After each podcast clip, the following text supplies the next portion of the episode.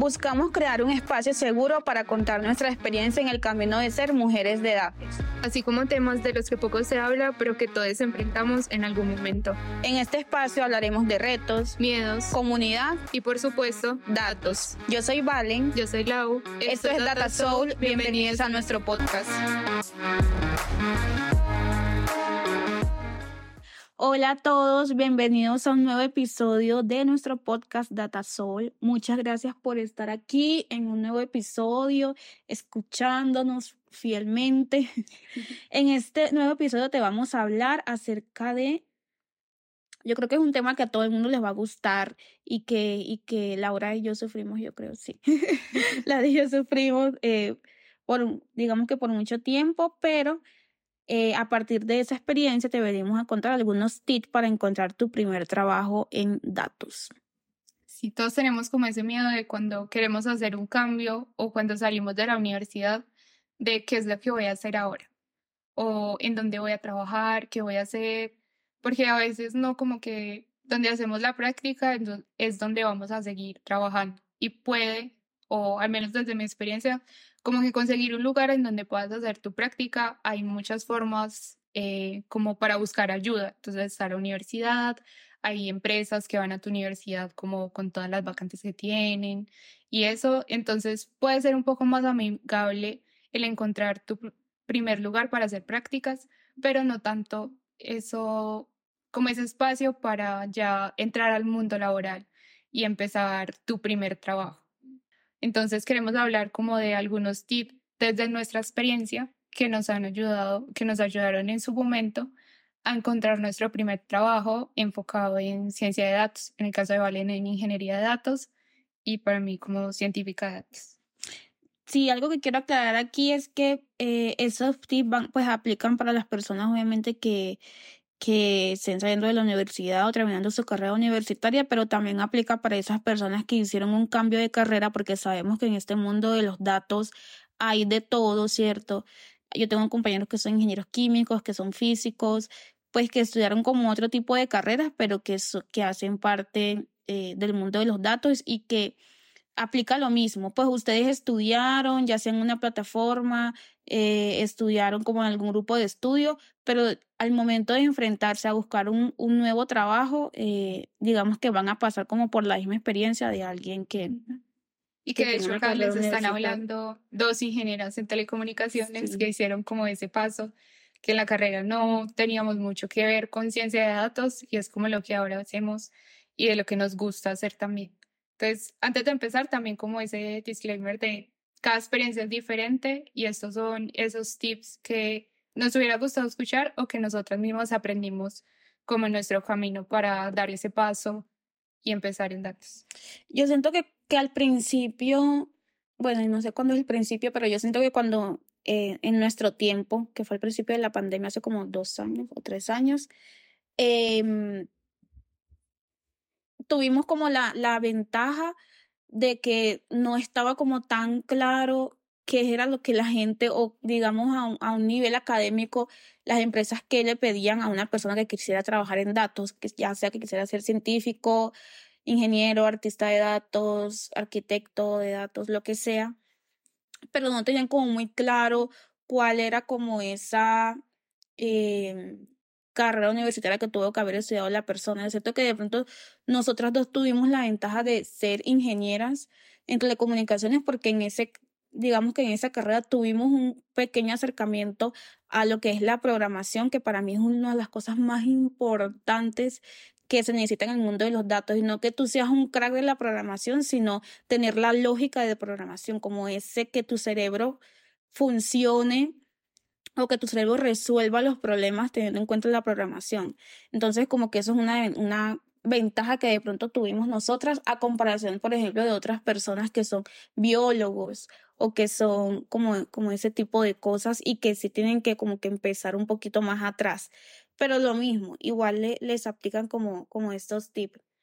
Igual, eh, para mí como lo, lo más importante es como que eh, si apenas estás buscando trabajo, como que tengas claro el rol o los roles que, que a ti te interesan, eh, suplir, ya sea que quieras ser ingeniero, que quieras ser científico, entonces como que busques internet o que busques charlas, o si sigues a alguien que es ingeniero o que es arquitecto, que es científico, como que lo empieces a buscar para que empieces a ver como cuáles son las tareas que hace cada una de esas personas e identificar cuál es ese rol que tienes.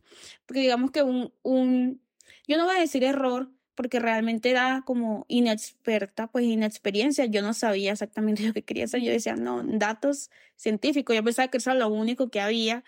Y incluso cuando yo encontré mi primer trabajo, pues yo dije, yo voy a lo que sea, a lo que sea que, que sea de datos. Si tú me quieres meter en, en ingeniería, en científico, en lo que sea. Incluso yo escribí un, como una pequeña reseña como de cómo fue mi historia de convertirme en, una ingeniera de datos porque realmente yo no sabía qué era lo que quería. Entonces, por eso me parece importante como que al momento de, buscar un trabajo que tengas muy clarito como cuál es el rol o los roles, porque puedes querer varios que, que quieras suplir. Sí, ahí va como, no, nada está escrito en piedra y que no lo puedas cambiar. O sea, si tu primer trabajo lo conseguiste como analista de datos, pero luego te diste cuenta que lo tuyo era más enfocado a la ingeniería de datos, eso es como lo chévere de ese primer trabajo nos da como ese primer vistazo también de lo que se hace en el mundo laboral y de cuáles son esas tareas que yo voy a seguir desempeñando. También uno empieza a conocer como muchos de los temas que tiene que aprender en algún momento o que le van a ser útiles. Entonces, eso ayuda también con, en ese camino de autodescubrimiento y de descubrir también como el área para saber qué es lo que quieres hacer, qué te quieres enfocar, qué es lo que más te llama la atención porque es algo que vas a hacer gran parte de tu vida. Entonces, como que chévere uno poder identificar eso que en realidad le guste y que le llame la atención y también como que lo motive, porque uno estar ahí como en, en un rol que realmente no, no le impulsa a hacer otras cosas, como que tampoco es tan divertido. Y puede que nos encontremos con algo así también en nuestro primer trabajo, pero ese es nuestro primer trabajo. Entonces, como que aprovechar también y sacarle el lado positivo a esa primera experiencia, porque no somos expertos, todos llegamos como con muchos miedos, porque hay personas ya con un montón de experiencia, otros que también pueden estar apenas iniciando, como en la empresa donde entremos.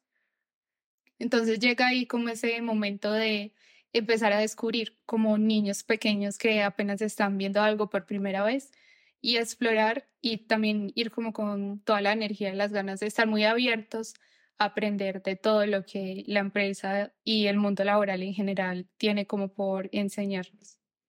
Exactamente. Otro tip eh, que también, eh, digamos que recomiendo y que yo no lo hice, es como revisar eh, cuáles son como esos innegociables para ti porque ya lo habíamos hablado como en, en, el capítulo de lenguajes del amor, ¿cierto? Es importante que tú puedas como trabajar en una, eh, como en un ambiente en el que te sientas bien. Es difícil, obviamente, que tú puedas decir como, ay, sí, en esta empresa me voy a sentir bien, en esta no, porque obviamente tú no conoces cómo es el ambiente, pues te toca confiar en lo que te dicen, como, en lo que te digan cómo es la cultura de la organización y como todo eso. Y sé que de pronto eso puede ser como, como complicado, como, ay, sí, estoy buscando mi primer trabajo y voy a empezar a descartar aquí empresas. Pero si de pronto tienes como ese privilegio, porque me parece más bien como que es un privilegio de que te tienes la opción o te escogieron en diferentes y tienes la, la, posibilidad de escoger entre varias, como que si te pongas a pensar como en, lo que te explicábamos en el capítulo del lenguaje del amor y ver como cuáles esos son, cuáles son esos innegociables para ti que son importantes que, que lo tenga como una empresa. También digo que es como un privilegio porque sé que hay personas y porque yo estuve ahí que estábamos desesperados por encontrar un trabajo, sobre todo por la parte económica, porque necesitábamos suplirnos. Yo cuando estaba buscando trabajo, yo estábamos en plena pandemia y yo decía, es que yo necesito un trabajo porque necesito pagar el arriendo, o sea, necesito trabajar. Entonces, eh, por eso le decía como que si de pronto estamos en ese punto en el que podemos elegir, en el que tenemos tiempo, que también eh, eh, digamos que nos demos esa, esa oportunidad de mirar como esos innegociables porque es como una relación, es como una amistad, es como una relación de pareja, o sea, tiene que ser un, un ambiente en el que te sientas bien, a pesar de que apenas vas a, aprender. Entonces, por ejemplo, un innegociable para mí era, era que fuera como eh, un espacio en el que me dieran la oportunidad de aprender, o sea, en el que yo no me, no me sintiera así como juzgada de que no sabía tanto, ¿cierto? Porque era mi primer trabajo en datos yo nunca había trabajado en datos ni en nada. O sea, solamente había hecho mi práctica, pero sí que me dieran como esa oportunidad para aprender. Que a pesar de que estaba con gente muy tesa, de que fueran como muy abiertos con su conocimiento, que no fueran eh, egoístas y que todo fuera como, eh, como compartir, como ese tipo de cosas era lo que yo quería cuando, cuando estaba buscando mi primer trabajo. Y algo también que me gusta es como no necesitamos todos los checks para postularnos a una vacante. Como si encontramos una vacante que pide cinco años de experiencia con conocimiento en Python, eh, visualización y modelos con scikit-learn, que es así algo como más reducido, como muy, sí, algo más básico por decirlo así, como que, y si solamente sabes Python, pues puedes simplemente postularte, o sea, el no ya lo tienes. Que si decides no presentarte, pues no vas a ocupar esa vacante. Pero si te presentas, vas a tener también, puede que tengas la oportunidad de que te llamen a una entrevista y uno en esos procesos de entrevista aprende mucho, como primero como cómo te desenvuelves tú en, en esos espacios, de las preguntas que te hacen, qué tipo de preguntas son, cómo puedes responderlas, también vas aprendiendo como que de pronto habían cosas que antes no te habías preguntado a ti mismo y que te las hacen ahí, entonces también ayuda como a empezar a mirar qué son esas cosas importantes o cómo te proyectas a futuro, ese tipo de cosas. Y también como en las pruebas técnicas que te hacen para entrar a un trabajo, te ayuda mucho como a identificar cuáles son primero esas cosas que son importantes para las empresas que tú sepas, porque no tienes que saberlo todo, pero sí hay que tener unas bases, como si vas a trabajar en datos, entonces tener conocimientos, no nivel súper avanzado en Python, pero sí que sepas Python, eh, algo de modelos, de cómo aplican o qué modelos son y en qué casos utilizarlos, y ese tipo de cosas como tener buenas bases y conocimientos previos para postularte y también vas a ir aprendiendo en esas pruebas técnicas diferentes ejercicios, casos de uso que tal vez nunca te habías como eh, planteado o que no habías visto en los cursos que habías tomado antes y que ayuda mucho a ir desarrollando como ese músculo para ir entrenando el cerebro como a resolver estos tipos de casos, eh, utilizar también otras herramientas y uno aprendiendo ahí también a la par. Sí, exactamente.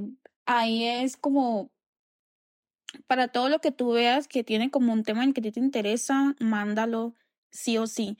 Y es saber venderse, es saber venderse porque, como mencionaba lado, puede que diga que tienes que saber cinco cosas y de esas cinco cosas yo solo sé una, pero tú vas a esa entrevista súper confiado y vendes con toda esa cosa que tú te sabes, pero dices que las otras cuatro estás estudiando o algo así. Entonces, literalmente la búsqueda de trabajo es tú vendiéndote todo el tiempo. Entonces es importante como ver, eh, tener claro, identificar bien cuáles son esas ventajas eh, que tienes, eh, ya sea con, en cuanto a conocimientos, habilidades blandas y todo eso, y que sepas sacarle el máximo provecho, o sea, hacerlas brillar en tu hoja de vida, hacerlas brillar en, en, en, en esas entrevistas, eh, porque, porque digamos como que ese, esa es la manera en la que se va a poder como conseguir el trabajo. Para mí también es muy importante como eh, ajustar diferentes hojas de, pues ajustar tu hoja de vida en varias versiones. Por ejemplo, si tú quieres eh, postularte o tú tienes en mente como tres roles, como que esos son los tres roles de tus sueños, tienes que tener tres hojas de vida diferentes. Eso yo se lo aprendía a, a, la asesora de, como la asesora, una asesora de la universidad que es la que te ayuda a buscar las prácticas. Es como arma tres perfiles diferentes o cinco perfiles diferentes eh, y en cada perfil vas ajustando la, la hoja de vida. Porque es que las personas bueno, igual depende de la organización. Depende de la organización, pero normalmente, como en las grandes, las personas que revisan las hojas de vida son como las de recursos humanos. O sea, los técnicos le dicen, mira, recursos humanos, yo necesito que tenga estas cinco cosas. Entonces, ellas revisan las hojas de vida mirando que cumpla como las cinco cosas que tienen Y, y por eso, por eso digo, como que ajusta la hoja de vida como según el rol que tú vayas a aplicar. O sea, si en la postulación dice, tiene que ser un máster en Python, no sé qué, y tú realmente eres un máster en Java y en Python eres un semi-máster, tú pones la hoja de vida máster en Python, semi-máster en Java. O sea, como que ir ajustándola para que te llamen. Yo siento que cuando te llaman, ya es una ganancia porque tú vas allá y ya tienes la capacidad de hablar. O sea, ya no va a hablar un papel por ti, sino que ya tú vas a poder hablar y vas a poder como persuadir eh, y luchar como por ese trabajo ya desde, desde ti. Sí, y ahí hay como dos puntos. Primero, ser honesto contigo mismo de los conocimientos que tienes. Si vas a ir como a postularte a un rol de científico de datos, que es lo que quieres, pero es por alguna razón, están pidiendo solo JavaScript y tú sabes Python, pues tampoco es que voy a ir allá a decir soy el más pro en JavaScript, porque en realidad no sé mucho, o simplemente hice como el curso básico para crear variables y ya. Entonces también como ser consciente de los conocimientos que tengo y que un trabajo también como un gran poder conlleva una gran responsabilidad. Entonces, si tú pasas como a, a ese trabajo, vas a tener que usar esta herramienta, pero sí, como mencionó Valen, adaptar a la vacante en específico. Si en esta vacante están pidiendo Python, diferentes librerías, como poner todas esas palabritas claves en tu hoja de vida. De si tú sabes JavaScript, eh, Java, CSS, como otros lenguajes y sabes Python, hacer más énfasis en que sabes Python, porque puede que las otras sean como un plus, algo muy ganador, pero en realidad lo que a ellos les interesa es que sepas Python. Entonces, como también adaptar esa hoja de vida a tu cargo y al rol que quieres como desempeñar en ese momento. Y va de la mano con la construcción como de un portafolio.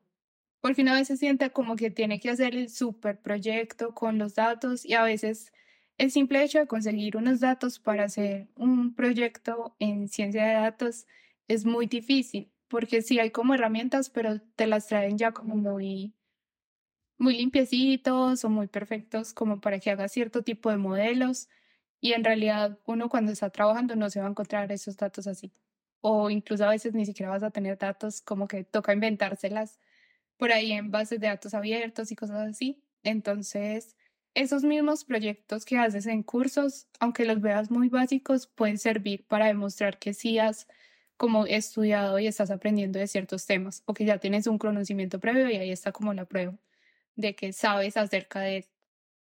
Sí, yo tengo otros dos tips y uno está relacionado con el tema de la hoja de vida que estábamos hablando.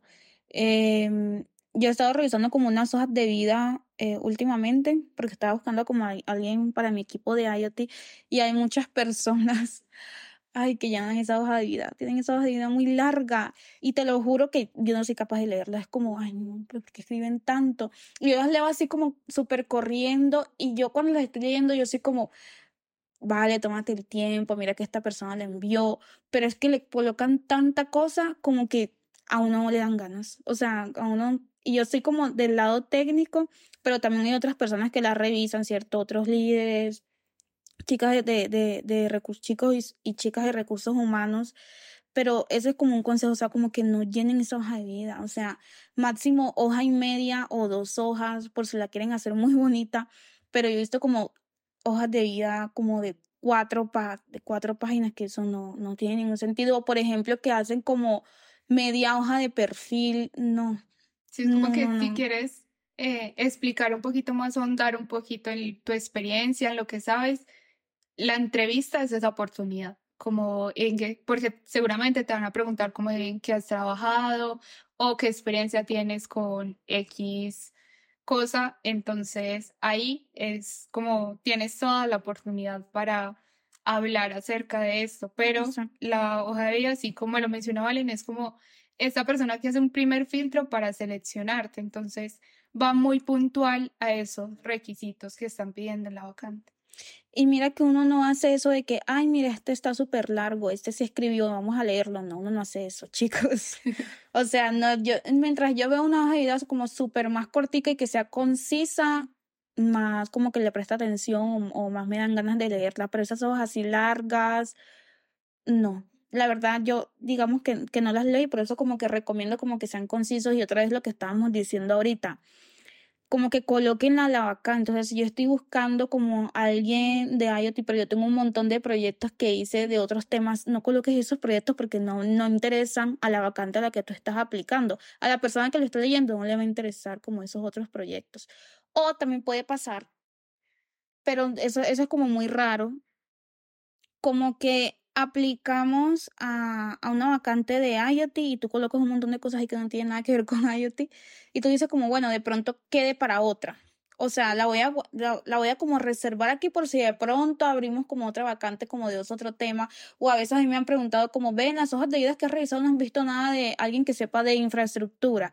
Yo dije, ves, sí, este, esta persona sabe de infraestructura y se la paso, pero realmente eso es muy raro. Porque cuando estamos buscando como pues alguien de otro tema se abre otra vacante y se van a recibir las otras hojas de vida. O sea, eso de que estén guardando así hojas de vida, menos en que sea alguien pues como referido o algo así, pero eso de que estén guardando hojas de vida de gente, entre comillas, random, pues gente que no conocemos, eso realmente no pasa mucho, pero es eso, como que tratemos de hacer hojas de vida cortas, concisas, enfocadas, obviamente, en, en la vacante en la que te estás postulando. Exacto. Y como si quieres, viste dos vacantes para una misma empresa, envía dos hojas de vida para esos dos puestos. O sea, hay como diferentes opciones para enviarla, sea directamente a la persona que está revisando o si es por medio de una red, por ejemplo, en LinkedIn. Si encuentras ahí como tu el cargo, entonces envía en los dos y haz tu hoja de vida específica para esto, que ahí también te da como, tienes el doble de oportunidades.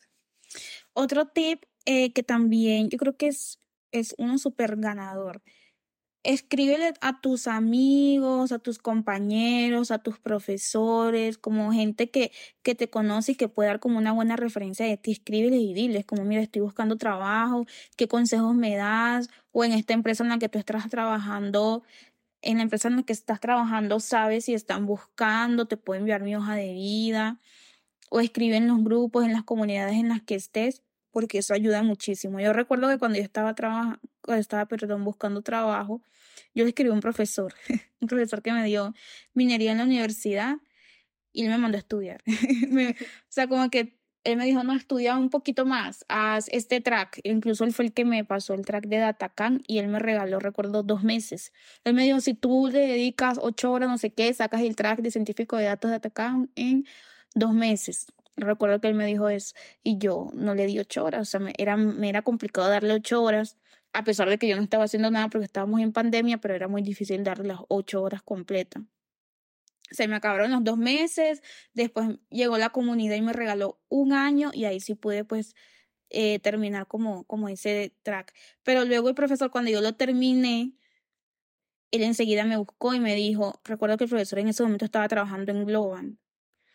Y, me dijo como, no, listo, ya lo terminaste, listo, 20. Y yo dije, no, porque en ese momento ya yo había conseguido un trabajo en datos. O sea, como que yo hice el, consejo que él me dio y yo solita encontré mi trabajo en datos en la, en la empresa actual donde, donde trabajo. Entonces es como muy importante escribirle a esas personas y no solamente como para que ahí te den trabajo, sino también porque esos tips ayudan mucho. Son personas con experiencia.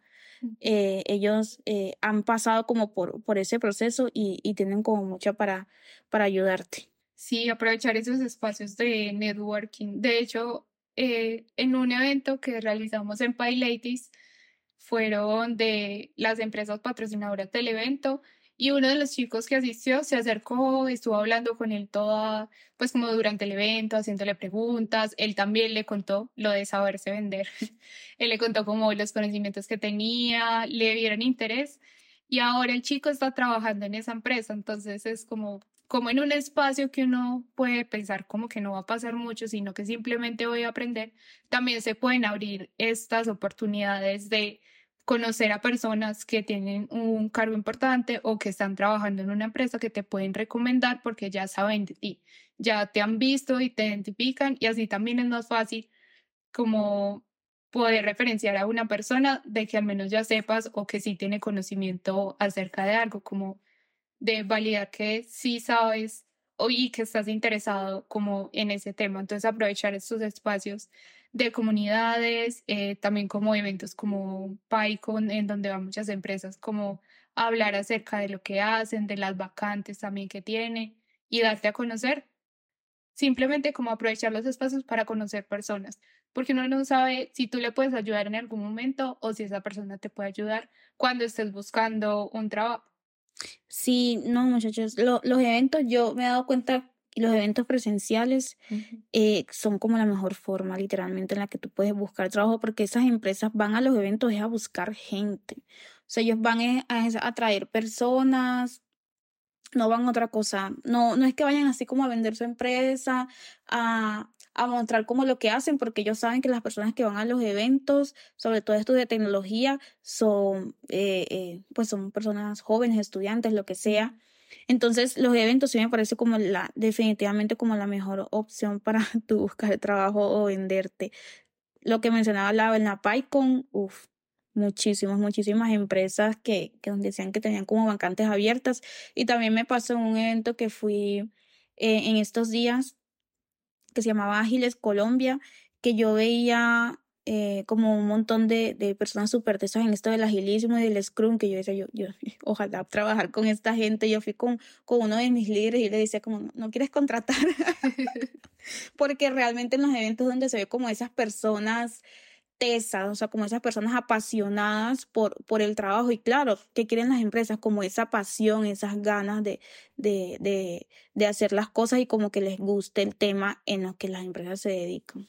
Sí, que se dediquen a preguntar. Hay gente también que crea contenido. Yo recuerdo que cuando estaba buscando mi primer trabajo, le escribí a Natalia, que ella crea como contenido sobre ciencia de datos, tiene un blog, ahora saca como cursos también así virtuales y le escribí como de algunos tips o cursos que ella me recomendara.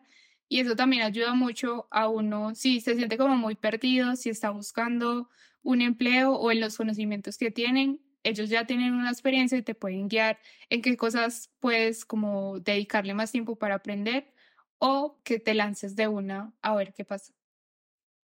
Bueno, yo creo que eso sería todo por el día de hoy. La verdad es que estos tips están muy, muy buenos. O sea, si ustedes tienen la posibilidad de seguirlos, eh, todos háganlo.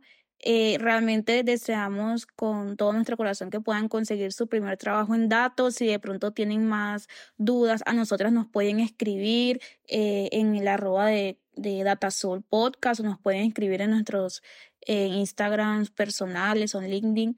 Eh, de pronto también si conocen a alguien que sepa como de estas cosas de hojas de vida, de cómo podemos organizarlas, que nos lo recomienden y tal vez más adelante podamos tener como un episodio específico para organizar tu, tu, hoja, de tu hoja de vida y mandarlo pues como a alguna empresa o alguna vacante y postular. Así es. Esperamos que te haya gustado mucho este episodio. Recuerda seguirnos en nuestras redes. Gracias por escucharnos y nos escuchamos en un siguiente episodio. Chao. Chao.